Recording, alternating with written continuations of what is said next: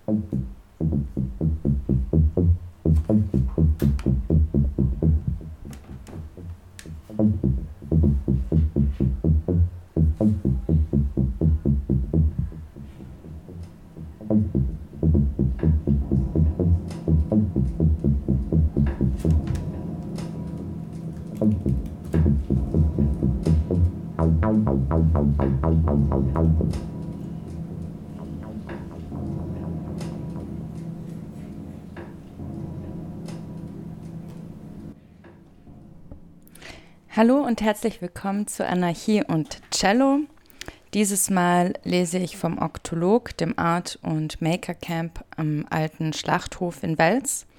Und heute habe ich euch was ganz Kurzes mitgebracht, nachdem wir das letzte Mal eine Doppelfolge hatten mit Rudolf Rocker äh, und seinem Text. Habe ich gedacht, jetzt bringe ich euch mal was ganz Kurzes mit. Und zwar von David Graeber. David Graeber war ein US-amerikanischer Anarchist und Kulturanthropologe und einer der Initiatoren der Bewegung Occupy Wall Street 2011. Er lebte von 1961 bis 2020, ist also erst kürzlich verstorben und recht jung von uns gegangen. Er war Mitglied der Gewerkschaft Industrial Workers of the World und hat an der Yale University, Goldsmith College und an der London School of Economics and Political Science gelehrt. Graeber hat viel geschrieben, unter anderem Bücher über Schulden, direkte Aktion, Bullshit-Jobs, Piraten und gemeinsam mit dem Archäologen David Vangrow eine neue Geschichtsschreibung der Menschheit, mit der viele der bisherigen Überzeugungen revidiert werden. Heute nehmen wir uns aber einen sehr kurzen Text von ihm vor, der da heißt, sind Sie Anarchistin?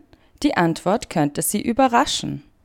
Der 2018 erschienen ist und wir lesen eine leicht gekürzte Übersetzung aus dem Englischen von Matthias Fersterer. Let's go!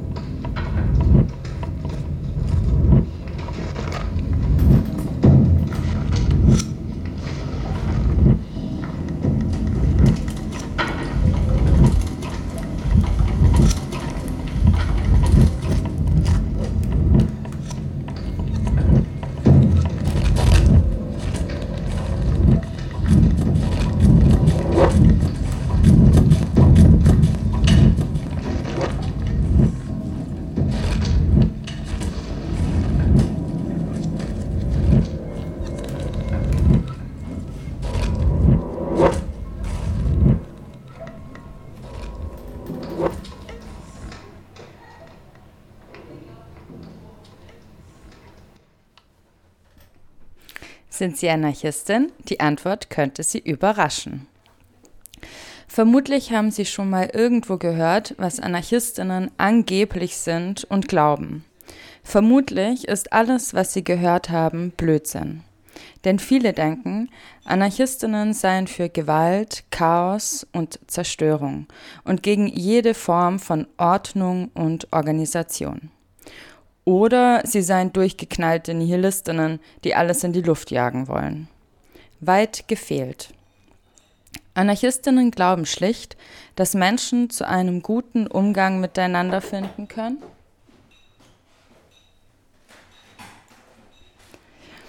Anarchistinnen glauben schlicht, dass Menschen zu einem guten Umgang miteinander finden können, ohne dass man sie dazu zwingen müsste. Eigentlich eine ganz einfache Idee. Doch die Reichen und Mächtigen halten sie seit jeher für extrem gefährlich. Vereinfacht ausgedrückt beruht der Anarchismus auf zwei Grundannahmen. Erstens. Unter gewöhnlichen Umständen sind Menschen so vernünftig und anständig, wie man sie sein lässt, und sie organisieren sich selbst und ihre Gemeinschaften, ohne dass man ihnen sagen müsste, wie. Zweitens. Macht korrumpiert. Im Anarchismus geht es vor allem darum, den Mut aufzubringen, mit dem, was uns der Anstand gebietet, wirklich ernst zu machen und es konsequent zu Ende zu denken. Es mag seltsam klingen, aber in vielen entscheidenden Punkten sind Sie wahrscheinlich bereits Anarchistin, auch wenn Sie es noch nicht wissen. Beginnen wir mit ein paar Alltagsbeispielen. Sie stehen in der Schlange vor einem überfüllten Bus. Warten Sie, bis Sie an der Reihe sind und drängeln sich nicht vor, auch wenn weit und breit kein Polizist zu sehen ist? Wenn Sie mit Ja geantwortet haben, verhalten Sie sich wie eine Anarchistin. Das grundlegendste anarchistische Prinzip ist Selbstorganisation. Menschen muss nicht mit Strafverfolgung gedroht werden, damit sie vernünftige Vereinbarungen miteinander treffen und sich mit Würde und Respekt begegnen. Alle Menschen denken, sie seien imstande, sich vernünftig zu verhalten. Wenn Sie denken, wir bräuchten Gesetze und Gesetzeshüter, so nur deshalb, weil Sie nicht glauben, dass auch andere Menschen dazu imstande seien. Aber denken all diese Menschen nicht genau dasselbe von Ihnen? Anarchistinnen argumentieren, der Großteil des antisozialen Verhaltens, das uns überhaupt erst denken lässt, wir bräuchten Armeen, Polizisten, Gefängnisse und Regierungen, um unser Leben zu kontrollieren, werden gerade durch die systematischen Ungerechtigkeiten verursacht, die durch eben jene Armeen, Polizisten, Gefängnisse und Regierungen erst ermöglicht werden. Ein Teufelskreis. Sind Menschen gewohnt, dass man sie behandelt, als gelte ihre Meinung nichts, werden sie wütend und zynisch oder gar gewalttätig, was es den Machthabenden zugegebenermaßen leicht macht zu behaupten, die Meinung dieser Menschen gelte nichts. Verstehen diese Menschen jedoch, dass ihre Meinung ebenso viel gilt wie jedes andere, wie die Meinung jeder, jedes anderen Menschen, werden sie erstaunlich einsichtig. Kurz, Anarchistinnen glauben, dass es vor allem die Macht und die Auswirkungen der Macht sind, die Menschen dumm und verantwortungslos handeln lassen. Sind Sie Mitglied in einem Club, Sportverein oder einer anderen freiwilligen Organisation, in der Entscheidungen nicht von oben, sondern basisdemokratisch gefällt werden? Ja? Dann gehören Sie einer Organisation an, die nach anarchistischen Prinzipien funktioniert. Ein weiteres anarchistisches Grundprinzip ist die Freiwilligkeit der Verbindung.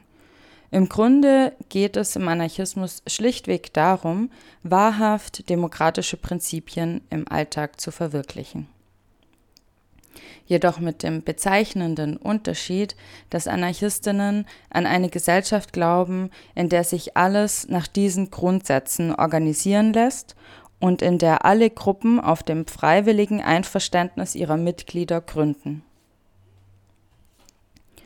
Somit sind hierarchische und militärische, durch Befehlsketten von oben nach unten strukturierte Organisationsformen wie Armeen, Verwaltungsapparate oder Großunternehmen nicht mehr notwendig.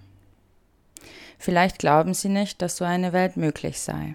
Aber jedes Mal, wenn Sie durch Konsens anstatt durch Drohung zu einer Vereinbarung gelangen, jedes Mal, wenn Sie eine freiwillige Abmachung mit jemandem treffen, sich einigen oder einen Kompromiss finden, indem sie sich die Umstände oder Bedürfnisse der anderen Person bewusst machen, sind sie eine Anarchistin, auch wenn sie es noch nicht wissen. Anarchismus ist das, was Menschen tun, wenn man sie tun lässt, was sie tun möchten, und wenn sie mit gleichermaßen freien Menschen interagieren, die sich der gegenseitigen Verantwortung, die solche Freiheit mit sich bringt, bewusst sind. Dies führt uns zu einem weiteren entscheidenden Punkt.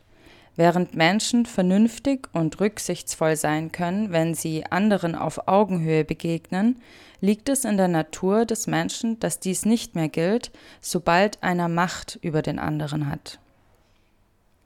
Sind Menschen mit solcher Macht ausgestattet, werden sie diese fast ausnahmslos auf die eine oder andere Art missbrauchen.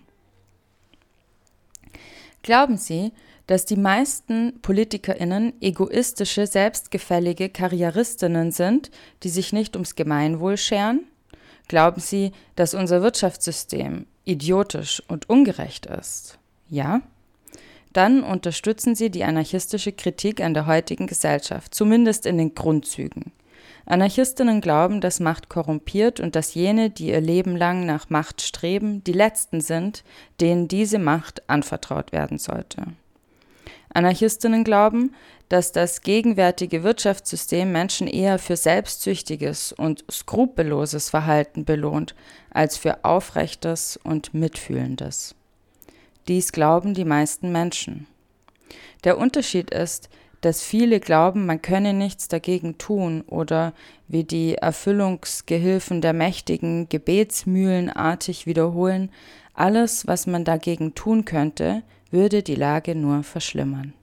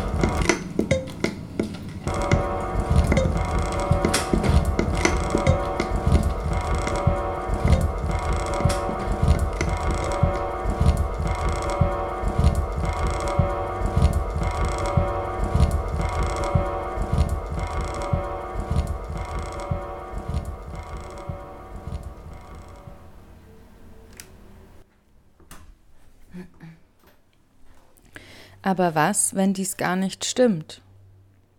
Gibt es einen guten Grund, warum wir dies glauben sollten?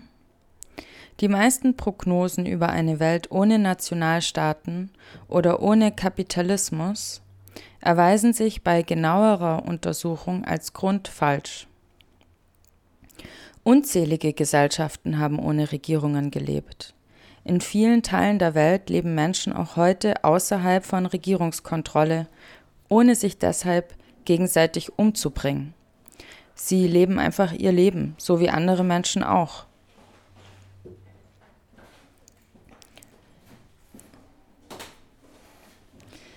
Überlegt man, wie dies in einer komplexen, urbanisierten, technisierten Gesellschaft umzusetzen wäre, stoßen wir auf eine Reihe von Fragen, auf die wir keine Antwort haben, weil kaum jemand danach fragt. Anarchistinnen meinen, genau diese Fragen sollten wir stellen. Glauben Sie wirklich, was Sie Ihren Kindern erzählen oder was Ihre Eltern Ihnen erzählt haben? Es geht nicht darum, wer angefangen hat. Ein Unrecht hebt das andere nicht auf.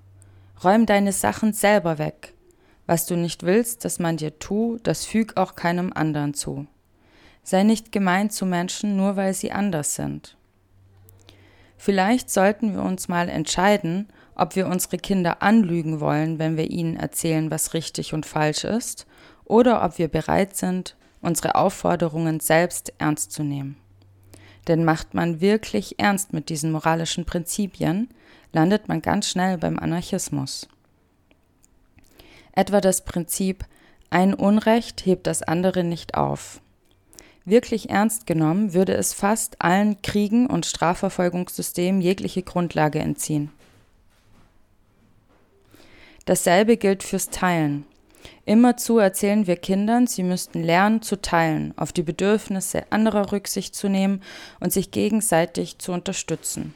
Und dann gehen wir raus in die Welt mit der Erwartung, alle Menschen seien von Natur aus egoistisch und stünden miteinander im Wettkampf. Eine Anarchistin würde hier bemerken, was wir unseren Kindern erzählen, stimmt. Praktisch jede große Errungenschaft in der Menschheitsgeschichte, jede Entdeckung, alles, was unser Leben zu einem guten Leben macht, basiert auf Kooperation und gegenseitiger Hilfe. Die meisten Menschen geben bereits heute mehr Geld für Freunde und Verwandte aus als für sich selbst. Höchstwahrscheinlich wird es immer Individuen geben, die denken, sie befänden sich mit ihren Mitmenschen im Konkurrenzkampf. Es gibt jedoch keinen Grund, warum eine Gesellschaft zu solchem Verhalten ermutigen oder gar Menschen dazu anstacheln sollte, miteinander um Grundbedürfnisse zu kämpfen. Glauben Sie, dass Menschen im Grunde ihres Wesens korrupt und böse sind?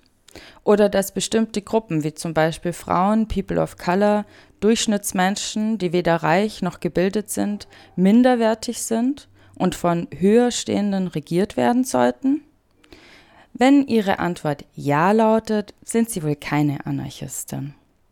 Wenn sie aber Nein lautet, dann stimmen sie mit 90 Prozent der anarchistischen Prinzipien überein und leben vermutlich auch danach. Jedes Mal, wenn sie andere Menschen rücksichtsvoll und respektvoll behandeln, sind sie eine, eine Anarchistin. Jedes Mal, wenn sie Differenzen mit anderen auflösen, indem sie einen guten Kompromiss finden oder indem sie alle anhören, anstatt eine einzelne Person entscheiden zu lassen, sind sie eine Anarchistin. Jedes Mal, wenn sie Gelegenheit hätten, jemanden zu etwas zu zwingen und sich stattdessen entscheiden, mit Vernunft und Gerechtigkeit in die Person zu appellieren, sind sie eine Anarchistin. Ebenso jedes Mal, wenn sie mit Freundinnen teilen, wenn sie gemeinsam entscheiden, wer der Abwasch macht oder sich fair verhalten.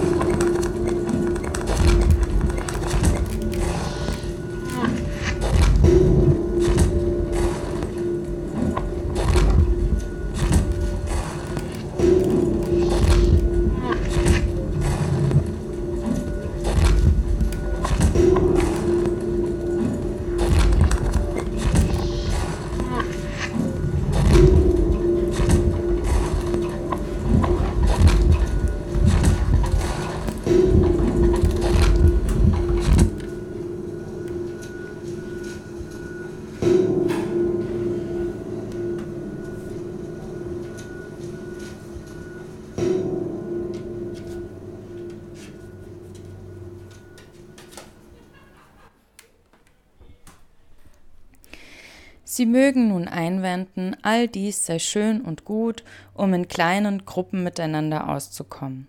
Die Verwaltung einer Stadt oder eines Landes sei jedoch eine ganz andere Geschichte. Da haben Sie nicht ganz unrecht.